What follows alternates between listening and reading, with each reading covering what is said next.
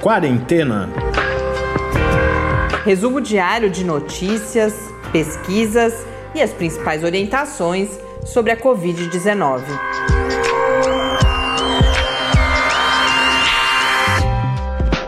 Quarentena, dia 90. E eis que chegamos ao nosso nonagésimo encontro, três meses, portanto, aqui nesta nossa quarentena. Eu não sei como vocês aguentam a gente. Este é o Tárcio Fabrício e eu sou Mariana Petz, hoje subvertendo a ordem, mas a gente tá brincando, mas a gente tá um pouco chateado com os nossos ouvintes, né, Tarso? Pois é, ninguém mais escreve pra gente, fala nada. Ninguém mais ou menos. A gente tem alguns ouvintes fiéis, mas nos últimos dias o e-mail anda bem quietinho. Para amanhã eu tenho um poema reservado, que foi uma ouvinte que mandou, mas para hoje a gente não recebeu nenhuma dica, já faz alguns dias que a gente faz tempo que eu não tinha essa sensação de que o e-mail tá com problema, deve ser algum problema do do servidor, do serviço de e-mail. Então escrevam para a gente nesse momento em que a gente ultrapassa essa marca de 90 dias ininterruptos no ar. A gente agradece a companhia de vocês e pede então que se manifestem, que contem que estão por aí, como está a situação. São várias opções já de diálogo que a gente tem proposto, né? É claro que a sugestão de temas, críticas inclusive, mas também contar para a gente como que está a situação da pandemia. Cada vez menos a gente tem notícias sobre o cotidiano mesmo, a situação. Temos, é claro, das grandes capitais, mas aí Brasil afora são cada vez mais raras as informações. E é, é importante. que a gente até comentou aqui, que já vinha notando, que a, a pandemia sumindo das pautas dos meios de comunicação, né? Como se tudo realmente estivesse começando a se normalizar, o que a gente sabe que é exatamente o contrário, está ficando cada vez mais grave a situação. Mas indo para a rua parece que está tudo normal é, também, né? Também, Você podia contar da tá sua experiência hoje cedo. Exatamente. Hoje eu fui até a farmácia e eu peguei trânsito na, na cidade. Para quem não, não é de São Carlos, não conhece, a cidade tem cerca de 200 mil habitantes e hoje tinha trânsito, estava complicado de andar pela cidade de tanta gente que estava na rua. E pessoas batendo papo no comércio, exatamente, inclusive, né? Você também, exatamente. Ele também foi a uma loja de, de ração para os cachorros e relatou para mim que as pessoas estavam batendo papo. Né? Exatamente. Né? De máscara, é, e mas pessoas, batendo assim, papo. Não é que são duas pessoas da mesma família que foram lá comprar alguma coisa. Não, as pessoas se encontrando. Ai, como você vai? Não sei o quê. Faz tempo que eu não vejo você. Uma coisa meio absurda, meio absurda. É, a gente tem, enquanto aqui a gente tem essa aparência de normalidade completamente fora de propósito, daqui a pouco a gente mostra alguns comentários sobre qual é a situação no Brasil.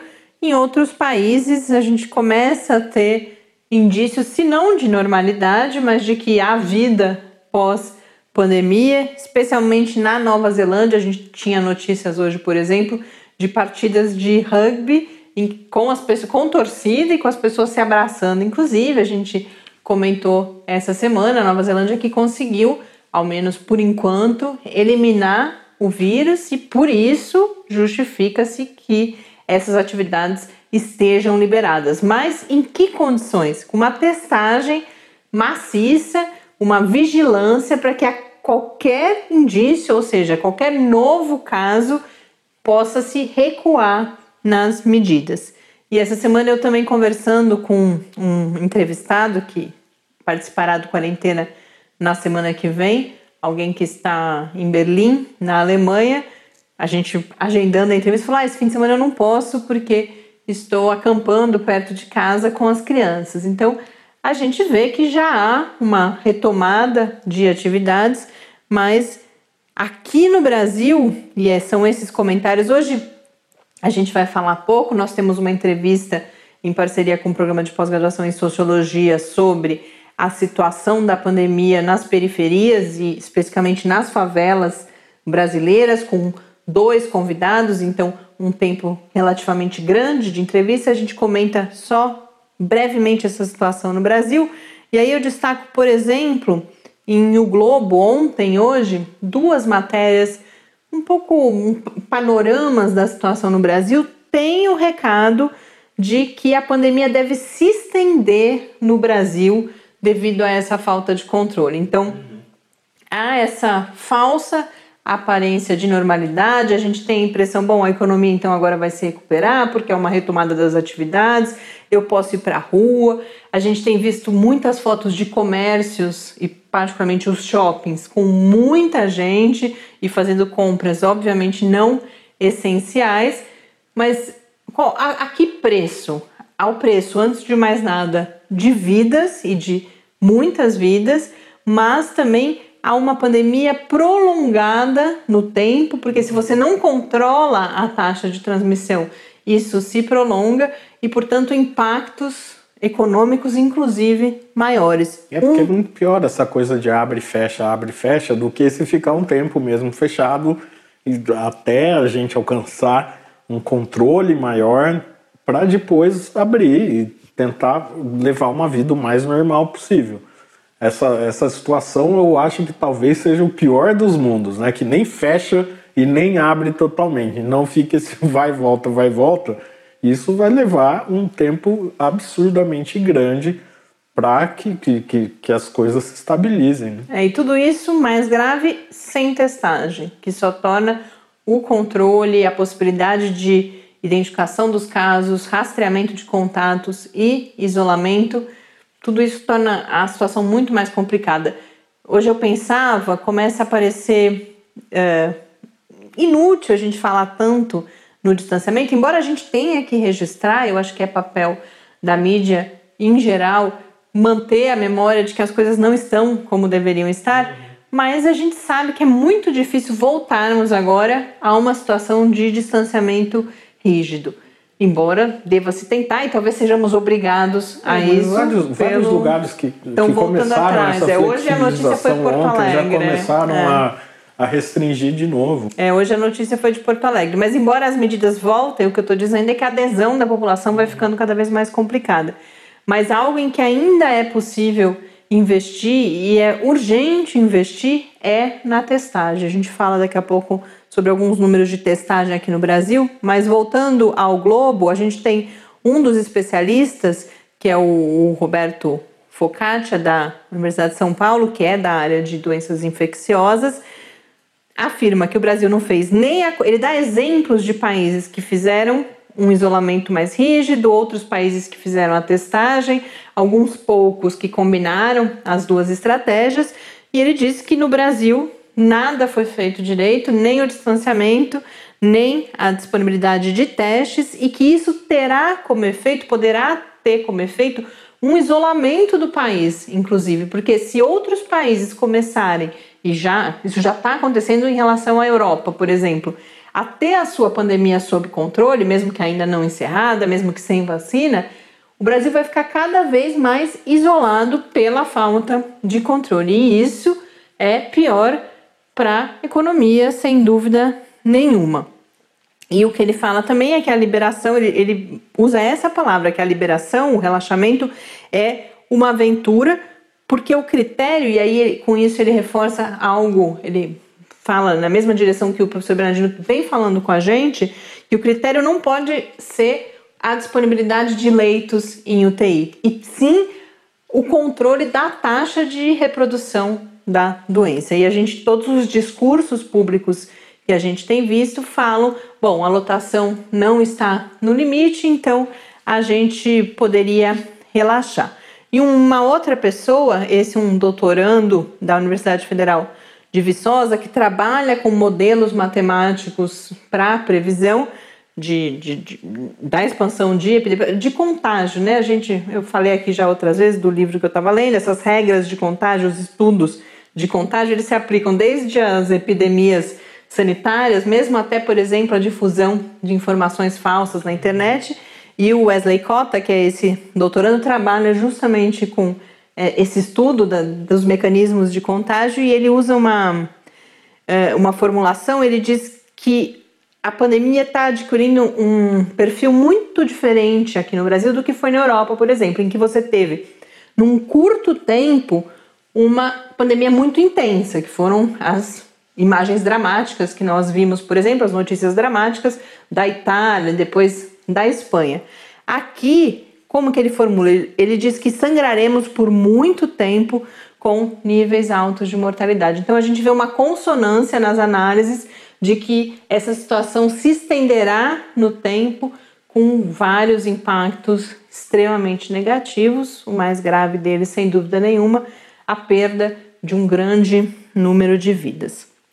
E eu falava da testagem, uma outra notícia que eu vi hoje sobre o Brasil testando pouco vai mostrar, essa eu acho que é da Folha de São Paulo, de qualquer forma a gente compartilha todas essas que eu estou mencionando. As do Globo, para falar a verdade, eu não vou compartilhar, porque eu achei títulos bastante, embora as matérias tenham essas afirmações que me ajudaram a, a formular esse quadro, eu acho que a gente precisa se começar, não se acostumar no sentido de se conformar, mas de se preparar psicologicamente, inclusive, para essa pandemia que se estende no tempo. Mas a, o, eu achei títulos bastante sensacionalistas e as matérias um pouco confusas também. Então, a gente divulga ali, o que a gente divulga no Quarentena News é uma espécie de curadoria que a gente faz, uhum. e se a gente acha que não não está uh, adequada a matéria, não que não é nada grave, mas eu não achei especialmente boas. Depois, se alguém se interessar muito, pode procurar ou mesmo escrever para a gente, aí, claro, eu compartilho. Mas essa dos testes eu disponibilizo lá, que tem vários indicadores e vai mostrar, por exemplo, Quais, a, qual é a forma de você detectar se um país testa pouco, testa muito? Um dos indicadores que é utilizado, esse eu realmente desconhecia, é a porcentagem de testes com resultado positivo do total de testes que você faz. E por que isso? Porque se você tem uma porcentagem muito alta, mostra que você está testando só os casos mais graves, onde você vai ter de fato uma sobre identificação em relação à média na população. Então, por exemplo, a Organização Mundial da Saúde recomenda que o número de testes positivos fique abaixo de 5%.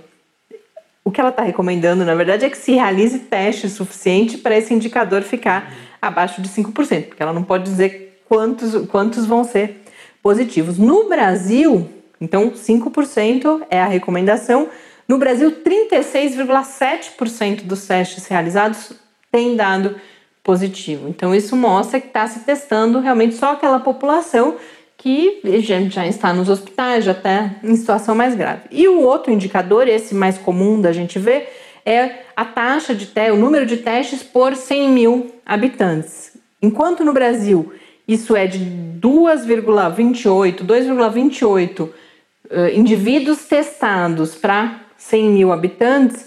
Nos Estados Unidos, por exemplo, que nem é uma, um modelo, esse número é de 61,59. Outros países que são usados como referência de baixa testagem estão em torno aí de 30, de 20. E aqui nós estamos em 2,28. Então, esse indicador é ainda mais fácil da gente perceber a, qual é a situação no país. E um último, comentário dessa mesma matéria é que há uma demora muito grande na divulgação, não na divulgação, mas para que eh, as pessoas recebam o resultado desses testes. A forma como isso é colocado, inclusive, é de que os resultados são entregues ou para quem já está curado ou para quem morreu.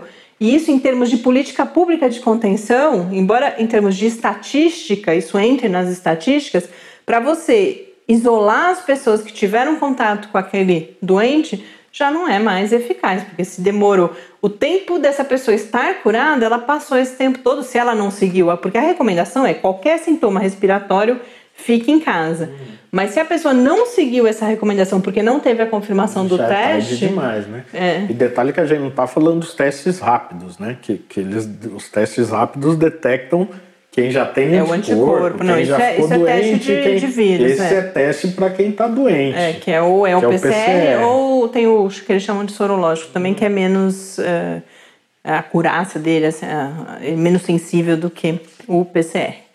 Então, falei, falei, falei, não dei os números. Hoje a gente realmente resolveu mudar tudo aqui para nesse na marca dos três meses de quarentena.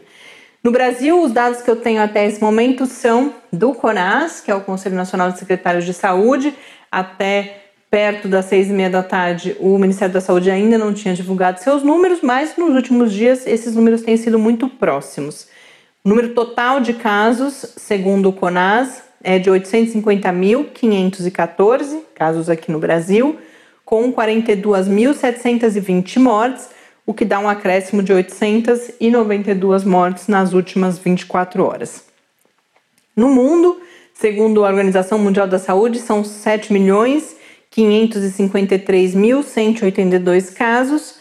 Na John Hopkins, 7.728.745 e um, um, uma, mais uma, um indicador que ultrapassamos foi o de 2 milhões de casos nos Estados Unidos. Então, os Estados Unidos já tem 2 milhões 66.993 casos. Mas lembrando que, diferentemente do Brasil, os Estados Unidos já está numa fase descendente. É claro que isso não extingue a possibilidade de segundas ondas. É, já, algumas pessoas já estão falando nisso, que já está começando a segunda onda é, nos Estados começa... Unidos exatamente pela, pela, pelo relaxamento. Né?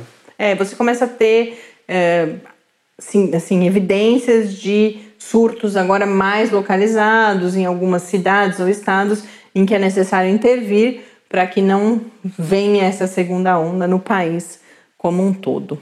E ainda falando do mundo, a preocupação com Pequim continua.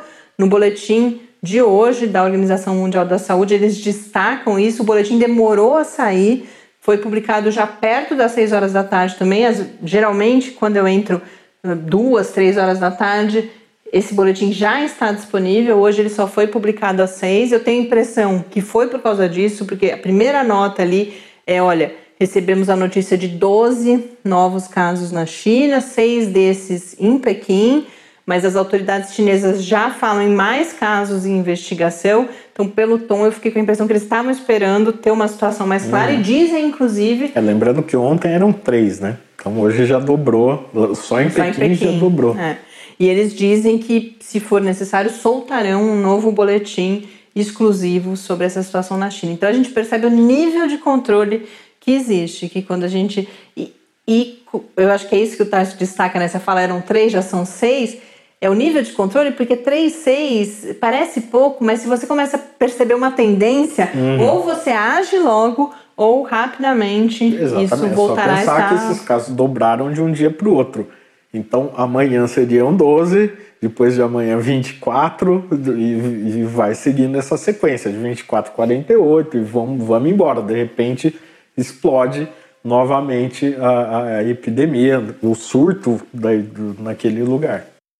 Bom, e essa semana foi tão cheia de notícias e a gente cheio de atividades também que passou a divulgação na quinta-feira dos resultados da segunda etapa da Epicovid, que é aquela pesquisa realizada pela Universidade Federal de Pelotas por amostragem em 133 municípios brasileiros, no, metodologia similar àquela que é metodologia estatística, né? Similar à que é usada nas pesquisas de opinião durante as eleições. Então, você elege uma amostra, você seleciona com critérios estatísticos uma amostra que pode ser considerada representativa da população daquela cidade, realiza os testes, questionários e o objetivo, como tem reforçado o professor Pedro Halal, que é reitor da UFPEL e é coordenador dessa pesquisa, é justamente acompanhar a evolução da pandemia nessas cidades que são chamadas de cidades sentinela. Mais uma vez, ele toma muito cuidado na divulgação de falar que não se deve extrapolar esses resultados para o país inteiro. A ideia é acompanhar como que a pandemia está se comportando nessas cidades e com isso, é claro, poder tomar inclusive decisões. E quais foram esses resultados? O que é destacado é que houve em duas semanas, esses são dados então a distância entre a primeira fase e a segunda foi de 15 dias, de duas semanas, e eles constataram um crescimento de 53% na proporção da população já com anticorpos para uh, Covid-19. Então, as pessoas que falam na matéria e a, a divulgação veio acompanhada de uma preocupação com a velocidade da expansão da doença. Não, mas mesmo assim, só, só para deixar claro, é que 53% da população não, não, crescimento... É um crescimento de 53% em relação ao número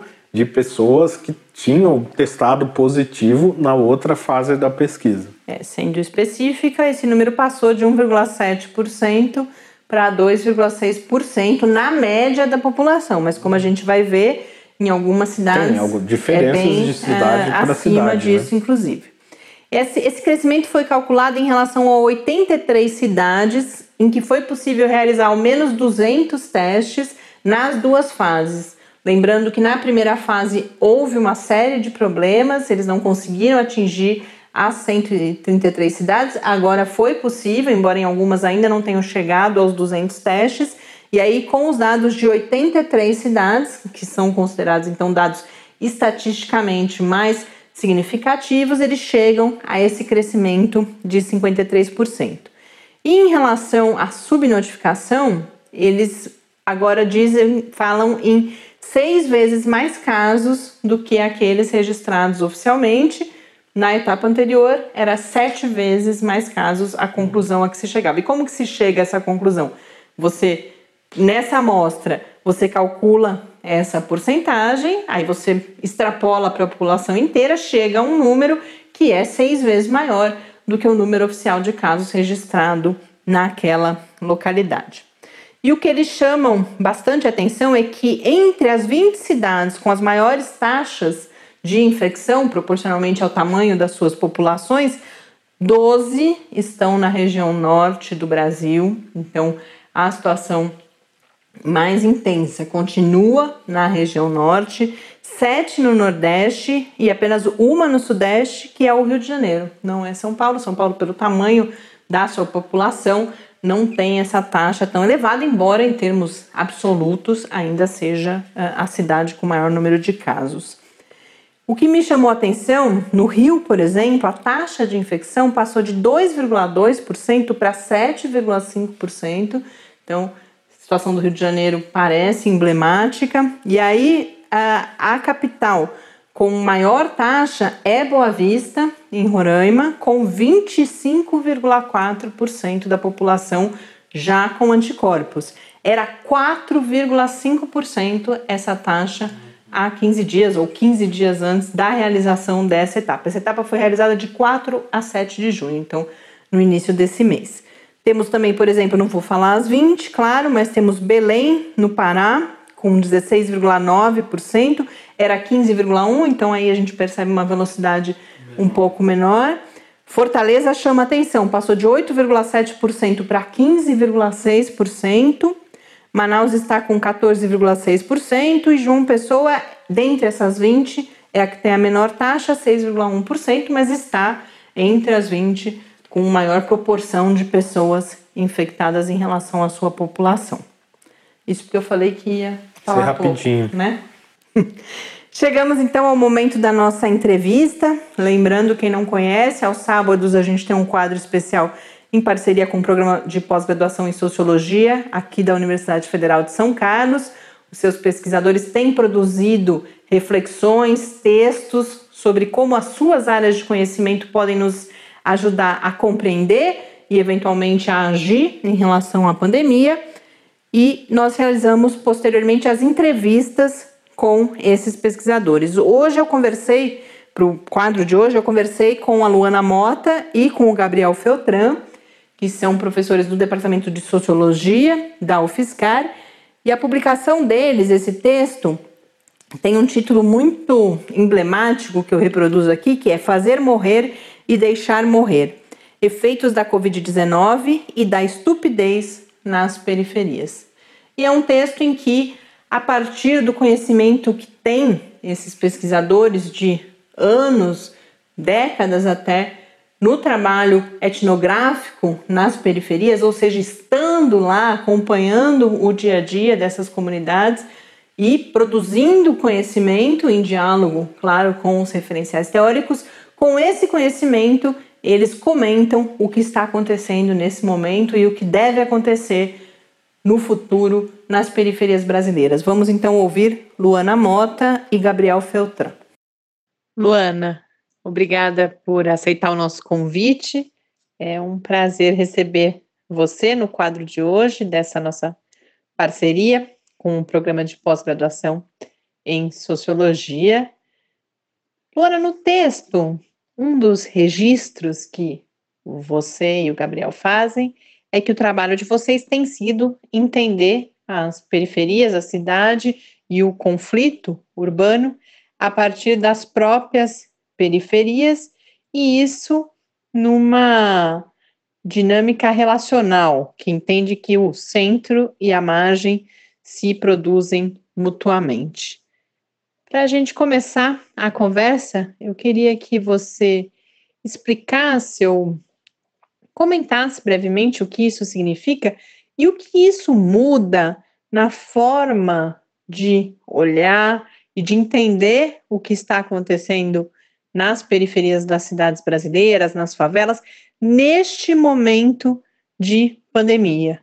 A gente viu todo um discurso na mídia, por exemplo, uma preocupação expressa de uma determinada maneira em relação ao que aconteceria ou ao que vem acontecendo nas favelas brasileiras, e vocês têm esse olhar de pesquisa que se coloca dessa forma.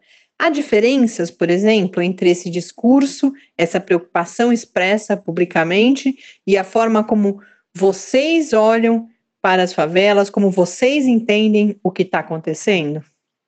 Oi, Mariana. É, eu que agradeço o seu convite, é uma alegria poder estar conversando é, com você é, para pensar um pouco esse momento né, tão difícil, tão complexo, tão delicado, sobretudo quando a gente fala das periferias urbanas aqui no Brasil. É, eu acho que tem duas dimensões que eu gostaria de destacar, né? Que a primeira tem a ver com o modo que é, a gente tem trabalhado, o modo como a gente tem conduzido os nossos trabalhos. E isso tem a ver com uma segunda dimensão que eu queria destacar, que é o que, que esse modo de olhar e de estudar as periferias urbanas nos oferece em termos de possibilidades para uma compreensão da realidade social, mais especificamente do conflito urbano, né? E aí eu acho que, ou seja, o que, que compreender as periferias dessa perspectiva é, que a gente tem procurado é, entender, a nos ajuda a é, nos, nos oferece ferramentas para entender melhor esse momento específico da pandemia nas periferias, né?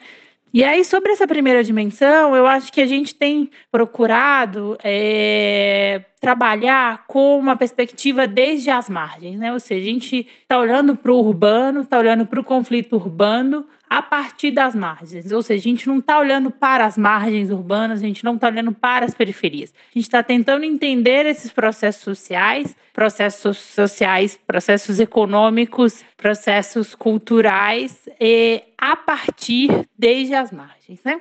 Isso, por isso que a gente tem apostado também em fazer etnografia, que é essa, esse estar de modo é, mais prolongado, de modo mais presente, de compartilhar as experiências é, nas margens, né, nesses territórios de periferia. É, e aí, então, o que, que a gente, o nosso esforço é a gente está compreendendo desde as margens, ou seja, a gente não olha para as margens urbanas, para as periferias e fala, ah, ela, isso falta, ah, ela não é, ah, ela deveria ser. A gente olha e tenta compreender o que existe, né? E por isso que a etnografia é, se mostra muito rentável nesse esforço. Então a gente olha para o conflito urbano a partir do que de fato se passa nas periferias, ou seja, é, a gente olha para um esforço de entender, de descrever, de compreender o que se passa nas periferias e, as, e essas as conexões disso com é, outros espaços da cidade, com outros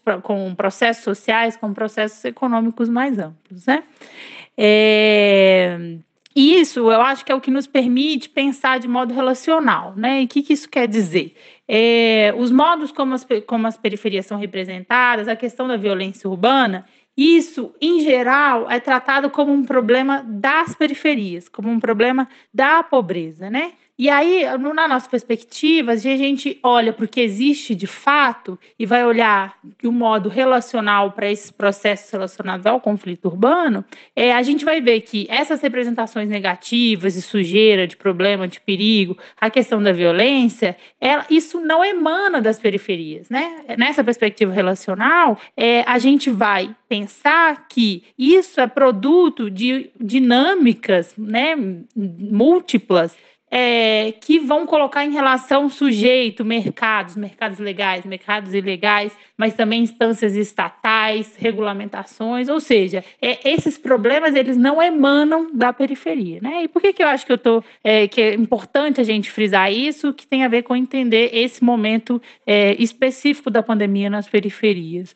É, porque eu acho que Dessa perspectiva, que a gente vai pensar de modo relacional, ou seja, os problemas não estão na periferia e emanariam da periferia para perturbar, perturbar o restante da sociedade, né?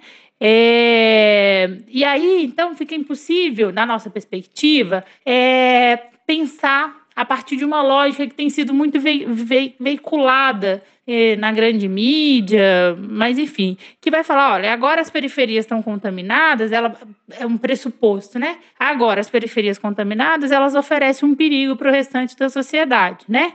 E aí, por esse pressuposto de que então a periferia tem um problema que emana dela e que pode perturbar o, o, restante da sociedade, faz com que faça sentido, por exemplo, proposta de colocar presos contaminados é, com coronavírus em containers. Ou faz sentido a gente as propostas de que pobres contaminados de periferias do Rio de Janeiro sejam colocados em navios, né? Como um, um, um ministro é, de Estado sugeriu, né? Então, porque se trata então da gente tentar entender que o que a gente tem assistido nas periferias, nesse momento, tem a ver com desigualdades já históricas, de infraestrutura urbana, de falta de acesso ou precariedade no acesso a serviços e a direitos, né?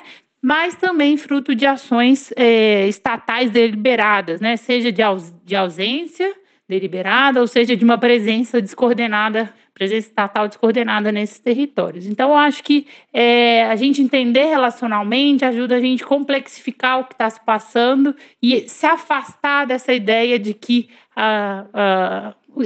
os problemas, a contaminação, a doença, ela emanaria da, da, da, das periferias e dos pobres e passar a compreender isso como um processo mais longo e um processo muito relacional, né, de conexões que vão produzindo efeitos, né, é, para, sobretudo, para quem vive nesses lugares. Luana, você citou as desigualdades e os problemas existentes já há muito tempo, e no texto vocês vão então caminhar para a constatação, a partir dessa, da descrição desse cenário, para uma afirmação de que as periferias têm experimentado a pior face da pandemia. Eu queria que você compartilhasse com os nossos ouvintes, então, esse quadro de que desigualdades a gente está falando e como isso leva a essa pior face da pandemia, que face é essa?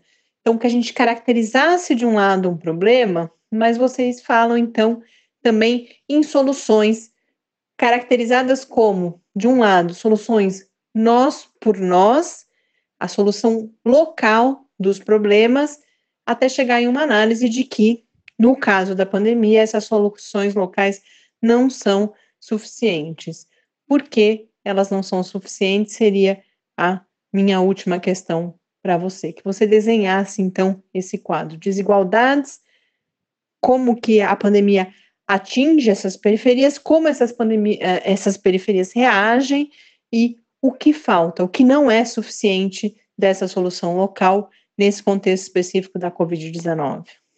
Eu acho é, importante quando a gente fala né, desse momento específico, a gente fala dessa, da, dessa desigualdade que marca é, as condições de vida na, na, nas periferias né, e em favelas, acho que é importante a gente destacar, né, uma série de, é, é, de problemas que já existiam, há muito tempo ou há pouco tempo, e que a pandemia, ao encontrar esses problemas, vão, é, vão é, vai produzir efeitos mais letais, vai produzir efeitos mais duros, né? E, é, por outro lado, eu acho que tem uma dimensão das ações agora, né? Das ações estatais nesse momento é, nas periferias. Então, eu destacaria aqui, a gente tem um problema, né, da, nas periferias de uma precariedade ou a depender, né, uma ausência de determinados serviços públicos, né? Uma das coisas que veicularam muito, assim, sobretudo no, no começo, mais no início da pandemia, era ah, fala para higienizar, lavar as mãos, higienizar os alimentos e etc mas a gente tem um abastecimento muito intermitente é, em muitas favelas, abastecimento de água muito intermitente em muitas favelas. Muitas favelas, o sistema de saneamento é inexistente e o esgoto corre a céu aberto. Então, é, essas questões de infraestrutura né, urbana também, mas também que vão se encontrar, por exemplo, no fato de muitos trabalhadores que moram em periferias terem continuado trabalhando porque trabalhavam em atividades consideradas essenciais ou né, trabalhavam em atividades como autônomos e não puderam né, deixar de trabalhar e se, e se deslocavam de ônibus, né? A gente sabe, o transporte público é um lugar né, de, de que você tem muita, muita circulação, né, um ambiente muito propício, propício para a circulação do vírus. Então, acho que tem uma série de elementos é, que a gente poderia chamar de estruturais que vai colocar já de partida uma condição é, de vida mais delicada e mais abalável é, é com, a, pra, com, com os efeitos de uma pandemia. Então, por outro lado, eu acho que a gente tem a falta de ações é, deliberadas, é, ações estatais, e a gente diz o que? Ações específicas também estatais para as periferias. É, a gente é, sabe que a gente tem uma estrutura, né, do, do gente pensando no SUS e no SUAS, né, mas sobretudo no SUS, dos agentes de saúde, do programa de saúde da família, super capilarizado nos territórios, que a gente olha e se a gente e a gente vê que se isso estivesse funcionando, isso teria levado muito mais informação, né, para as periferias. A gente tem vários coletivos que estão se organizando para levar informação que faça sentido, para levar informação para os moradores de periferia, informações que também sejam adequadas à realidade que eles vivem, que, aos recursos que eles têm. Então, é é, a gente sabe que se essa estrutura capilarizada, né, essa estrutura estatal, capilarizada, por exemplo, do SUS, nos agentes da família, na proposta de saúde da família, que se isso tudo tivesse funcionando de fato, de modo coordenado, é, isso também teria produzido efeitos muito positivos, né? E teria contido, a gente aposta, né? E teria contido muito desses efeitos terríveis, né? Que a gente chamou de a pior face da pandemia, né? A gente traz um dado que da prefeitura de, de São Paulo é, no texto que o dado diz que morre-se dez vezes mais nas periferias e, sobretudo, em regiões de cortiços, favelas e conjuntos habitacionais mais populares, né? Então morre-se dez vezes mais na cidade de São Paulo se você está numa, numa, periferia, né? Do que se você está no centro, em bairros de classe média ou em bairros ricos. É, ainda que o número de casos nesses bairros mais ricos de classe média de elite seja mais alto, morre-se muito mais nas periferias, né?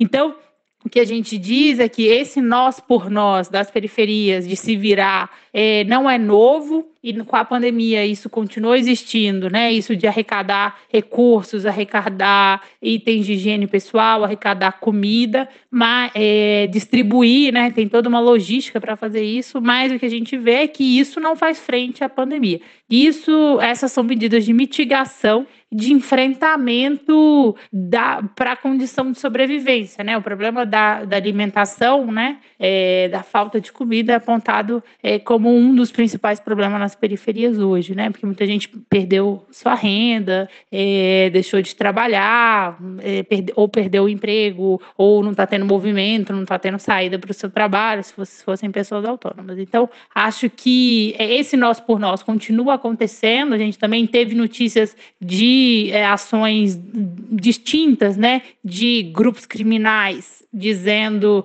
para toque de recolher, para circular com máscara e etc. É, mas a gente sabe que isso não é suficiente, né? É só uma resposta coordenada é, do governo pelo governo federal, é uma resposta também específica, né, que considerasse as especificidades desses territórios, poderia fazer frente a um problema de saúde, a um problema sanitário, mas com efeitos sociais e econômicos de fato muito terríveis para as periferias. E não é isso que a gente está assistindo no Brasil hoje, né? Luana, nosso tempo não é muito grande, mas a gente deixa também o link para o texto e eu sigo conversando com o Gabriel e espero que a gente possa voltar outras vezes para tratar de temas relacionados aqui no Quarentena. Muito obrigada pela sua participação. Mariana, eu que agradeço é, o convite, a possibilidade da conversa, aproveitar para te parabenizar pelo trabalho que vocês têm feito né, no Quarentena e sim, será um prazer se a gente né, puder continuar essa conversa. A gente está à disposição. Um forte abraço, obrigada pelo convite. Gabriel, fico muito feliz de receber você de novo aqui no Quarentena para continuarmos a conversa que a gente começou há algumas semanas, de certa forma. Mais cedo eu conversava com a Luana e nós viemos na nossa conversa até o comentário sobre a organização identificada no texto por vocês, né, como nós por nós, e o quanto essa solução local, no contexto da pandemia, não é suficiente, não faz frente a esses impactos da pandemia, que não é possível solucionar sem uma resposta estatal coordenada e que considere as especificidades dessas periferias, das favelas. Vocês vão além na reflexão de vocês, e além de falar dessa, dessa ação deliberada do Estado de, de não estar, ou, ou de não estar como deveria estar, além disso, vocês falam em uma presença assassina. E é isso que eu queria retomar nesse começo de conversa com você agora. Por que falar em presença assassina do Estado nas periferias e especialmente nesse momento. Olá, Mariana, é um prazer seguir a conversa, de fato. Presença assassina do Estado nas periferias, né?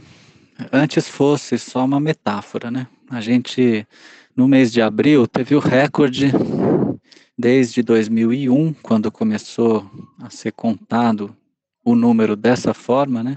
nós tivemos um recorde de homicídios praticados pela polícia é, no estado de São Paulo. 120 mortos pela polícia em apenas um mês no estado de São Paulo, né? Maior número desde 2001, quando a gente essa série começou a ser montada. O ano de 2019 foi o ano com maior letalidade policial, mortos pela polícia no é, estado do Rio de Janeiro. Então nós estamos falando de uma ampliação, né, de uma licença própria propriamente para matar nas periferias, mesmo durante a pandemia. Então, é uma coisa inacreditável, né? Que não apenas está se fazendo, é, produzindo-se mortes ativamente, né? Como é, o, o, próprio fator pandemia é, tem produzido também muitas mortes né, é, alavancadas pela inação estatal é, ou pela ação estatal explícita no caminho oposto do que a gente deveria seguir. Então, ontem, por exemplo, eu recebi um áudio de um é, interlocutor de pesquisa que morreu de Covid é, há dois dias atrás, né, repassaram, os familiares repassaram esse áudio em que ele dizia, olha, estamos aqui, é, a doença é muito difícil mesmo, estou com muita dificuldade de respirar, tossia, falava, nunca imaginei que era tão pesado, tão difícil, tô aqui, fiquem com Deus, vou melhorar, tal. Acabou falecendo em casa, né, sem a assistência médica que seria necessária para quem já estava com dificuldade respiratória, com é, muito problema para poder se expressar, né, é, por conta do, da dificuldade pulmonar mesmo, que já se sentia. Né? Então, são exemplos diários né, de como é, uma, uma presença estatal desastrosa e desastrada é, tem se feito nas periferias. No artigo a gente faz um contraponto, né, para a gente imaginar a responsabilidade estatal no que está acontecendo nas mortes hoje nas periferias, né. Então a gente fala no artigo, imaginemos um outro cenário para a gente perceber o quanto o Estado tem agido nas periferias nessas mortes. Imaginemos um outro cenário, um cenário em que a gente tivesse um estadista coordenando as ações em nível federal, com legitimidade entre os governadores é, com legitimidade nos municípios, com legitimidade e interlocução é, no legislativo e no judiciário, e que esse estadista, coordenando as políticas é, nacionais de enfrentamento à Covid, esse especialista, é, esse estadista, é, reunisse no seu gabinete os diversos ministros, os diferentes governadores, né, e dissesse, olha aí, aqui a situação que nós temos é essa, né? Então, economicamente, o que, que a gente tem que fazer? Vamos fazer transferência de renda de verdade? E aí, com a interlocução com o Congresso, fazer essa essa, esse dinheiro chegar na mão das pessoas. Mas e aí, vamos usar o, os CRAS, vamos usar os, o, as unidades básicas de saúde, vamos usar o sistema de lotéricas, como que a gente vai fazer para esse benefício chegar, mas isso chegar de um jeito coordenado. Ah, e, e em relação às próprias políticas de saúde, né? Qual é a situação em cada estado e o que cada estado pode ajudar o outro e o que, que cada estado precisa do outro. É, e em relação à, à, educação, como que a gente vai trabalhar a educação durante a pandemia, né? Qual o papel que as escolas jogam na prevenção, qual o papel que as escolas jogam na informação, na coordenação é, de políticas, o que, que o espaço da escola vai ser nesse momento, tanto virtualmente quanto é, e agora vamos pensar o trabalho da assistência social, agora vamos pensar o trabalho da segurança pública durante o lockdown, como a segurança pública tem que agir no plano municipal, no plano estadual, no plano federal. Coordenação de políticas, né? Que é o que se espera do, do, do governo federal e dos entes federativos. Nós não tivemos nada disso, né? Nós não tivemos nada disso. Então, estamos é, na base do salve-se quem puder, né? Quem consegue mais recursos para se salvar, se salva. Quem não consegue, estamos falando das periferias, não consegue, morre, todo mundo vai morrer um dia, né? Quer dizer, isso não é uma, isso não é, é ausência de, de, de ação estatal, isso é uma presença muito perversa é, de um tipo de ação estatal muito específica, explícita, que considera que a morte de, de centenas de milhares de pessoas, talvez de milhões de pessoas no país, é, é algo que não lhe diz respeito, né? Então isso temos aí é um pouco essa indignação que move o artigo na minha leitura. Gabriel, além dessa indignação, transparece no artigo uma ciência, uma ciência que vocês colocam, né? Um, um, vocês registram a partir do, da manifestação de que o acúmulo do debate na sociologia urbana brasileira indica que o que vem pela frente será ainda pior. Uma ciência, então, no sentido de, de conhecer a partir dos estudos, dos debates, o que deve acontecer como desdobramento dessa situação que você e a Luana, antes de você, relataram para a gente. Por quê? Do que se está falando quando se diz no texto que o que vem pela frente será ainda pior? Sim, Mariana, é isso. São muitos anos de estudo em territórios de periferia, né, sobretudo estudos etnográficos que nos quais a gente vai conviver diretamente no, nos ambientes que a gente estuda. E um dos principais achados desses estudos é que nas periferias há diferentes governos, né? não apenas há as, a, as tentativas de, de controle estatais, Mas como o Estado não tem hegemonia plena ali, também há muitos outros atores disputando a capacidade de governar a vida, sobretudo o universo criminal e o universo das igrejas, é, hoje em dia muito dominantes nas periferias, as igrejas evangélicas. Né? É, e além disso, a atividade autônoma, fora da lei, das polícias, né? sobretudo da, das polícias militares e civis, que também controlam mercados e também regulam né, mercados e também usam a força nas periferias de modo ilegal, para além dos controles legais. Né? Esse conjunto de atores, se ele produz e regula mercados, se ele orienta é, as moralidades ali, se às vezes é, controla um pouco as instituições dos bairros, nenhum desses atores, exceto o Estado, do ponto de vista formal, legal, produz políticas de saúde propriamente ditas. Né? Então, quando a gente tem uma pandemia, uma situação de emergência em saúde, é difícil contar com qualquer outro grupo que não seja propriamente o Estado, né, os governos. E é por isso a indignação, né? Por isso a, a, a gente sabe a responsabilidade que o governo federal e os governos estaduais teriam no combate a essa pandemia e a gente sabe que as populações da periferia é, só podem contar com o universo público de saúde, né? Não tem é, mundo privado ou mundo não governamental ou mesmo o mundo religioso, produzindo políticas de saúde em escala que seriam necessárias. Então, é com o Estado que a gente poderia contar nesse momento.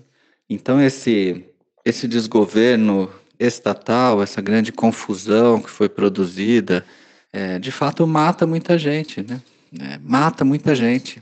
E a gente sabe disso, já sabia disso antes dos números crescerem. Os números estão crescendo, nós estamos ainda longe do que parece ser o pico nas periferias, né? A contaminação continua sendo muito alta e as mortes continuam acontecendo e uh, todos os cálculos, né, que, que são feitos por especialistas mostram que é nas periferias que, vai se, que vão se concentrar as mortes, né? Então, para além da, da crise econômica, que é muito severa, com a qual as pessoas, de certa forma, sabem lidar, os grupos mais pobres é, estão acostumados, né, infelizmente, com essa situação. É, a emergência em saúde nos parece muito grave, né, muito grave, é, e pode vir, claro, questões né, sérias também de ordem pública, né, de, de revolta mesmo, né, com a situação de dos parentes que morrem não podem ser enterrados em situação de miséria, em situação de desamparo. Então, a situação para nós é muito preocupante. Os próximos meses tendem a ser meses muito difíceis. Gabriel, obrigada por mais essa participação aqui no Quarentena. É claro que é, é triste, é muito angustiante o que vocês nos dizem, o que vocês nos contam, mas a gente guarda uma esperança de que conhecer sirva também para transformar, para mobilizar. E é claro que agora a situação é essa mesmo, é, é muito dramática, mas a gente entende que o conhecimento é fundamental para que possa haver no futuro a transformação. Muito obrigada. Eu que agradeço, Mariana, mais uma vez a parceria e a conversa, sempre muito boa. É essa minha esperança mesmo, que a gente é, nesse papel de pesquisadores, é, que a gente assuma essa responsabilidade por produzir compreensão que tenha relevância social, que tenha compromisso com a transformação. É, e a gente não está sozinho. Muito bom contar com vocês. Um grande abraço. De volta no Quarentena, eu conversei com Gabriel Feltran e Luana Mota. Esse texto está disponível no site do PPGS que é www.ppgs, de Programa de Pós-Graduação em Sociologia.ufscar.br, junto com as contribuições de todos os pesquisadores com os quais já conversamos nas semanas anteriores aqui no Quarentena.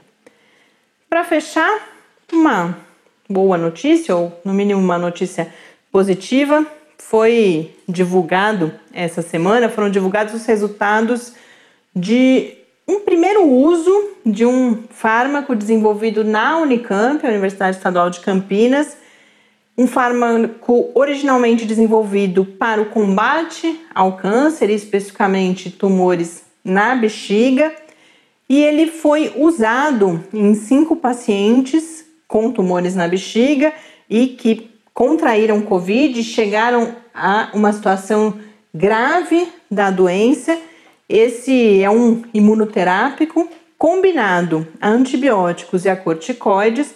Foi usado nesses pacientes, todos eles com mais de 65 anos, e como resultado, eles dizem que esse fármaco amenizou a resposta inflamatória descontrolada no pulmão desses pacientes e reduziu o tempo médio de internação de 18 para 10 dias sem a necessidade de intubação. Agora, notem que estamos falando de cinco pacientes, um estudo não randomizado, não controlado, ainda não publicado. Ele está publicado, mas ele não passou pela revisão por pares. É um então, pré-print, né? Como a gente. É, esse não é. Eles colocaram em um outro, é um repositório, mas é isso. É um, é um, mas ele não foi aprovado em nenhuma revista ainda também. Mas o que é interessante é a, por que, que eles chegaram à iniciativa de testar a administração desse. Por que, que eles estão apostando nisso?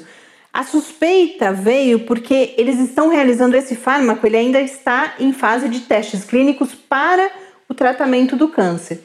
E nesse grupo de pacientes que estava já em tratamento para o câncer com esse imunoterápico, apesar de serem do grupo de risco e apesar de terem notícias de alguns deles terem tido contato com pessoas infectadas pelo SARS-CoV-2, ninguém se infectou. Então, e aí depois isso, a isso eles juntaram quando eles começaram a ver em estudos realizados em outros lugares sobre o mecanismo de funcionamento ali do vírus, do sistema imunológico, alertou que podia estar aí a explicação. Então resolveram testar, obtiveram esses primeiros resultados e agora devem realizar testes clínicos direcionados para o uso contra a Covid-19. O que eles dizem também é que falta, eles sentem falta de um modelo animal, não existe ainda um modelo animal adequado para testar esse fármaco para a Covid-19. Isso já surgiu aqui algumas vezes, tem até uma reportagem que eu já separei sobre isso, talvez a gente volte a falar sobre esse assunto semana que vem aqui no Quarentena. Mas de qualquer forma, eles vão aumentar o número de pacientes nesse ensaio e vão buscar produzir testes clínicos. A gente pode tentar conversar com os pesquisadores responsáveis também para que contem um pouco mais para a gente como que chegaram a essa hipótese de que esse fármaco possa vir a ser útil no combate à Covid-19. Com isso, então, a gente encerra este programa, nonagésimo episódio, que marca nossos três meses no ar. Mandando um abraço para vocês, um bom finzinho de sábado, bom domingo. E escrevam pra gente, participem do episódio de amanhã, nosso 91 primeiro encontro. Um grande abraço e até amanhã. Até amanhã e fique em casa. Quarentena é uma realização do Laboratório Aberto de Interatividade para Disseminação do Conhecimento Científico e Tecnológico da Universidade Federal de São Carlos, o LAB da UFSCar, do Centro de Desenvolvimento de Materiais Funcionais, CDMF, e do Centro de Inovação em Novas Energias, o Cine. Pauta, produção e apresentação: Mariana Pezzo e Tárcio Fabrício. Arte e design de Henrique Mateus. Desenvolvimento web: Eduardo Martins. Edição de áudio: Lucas Stefanuto. Apoio Fundação de Amparo à Pesquisa do Estado de São Paulo.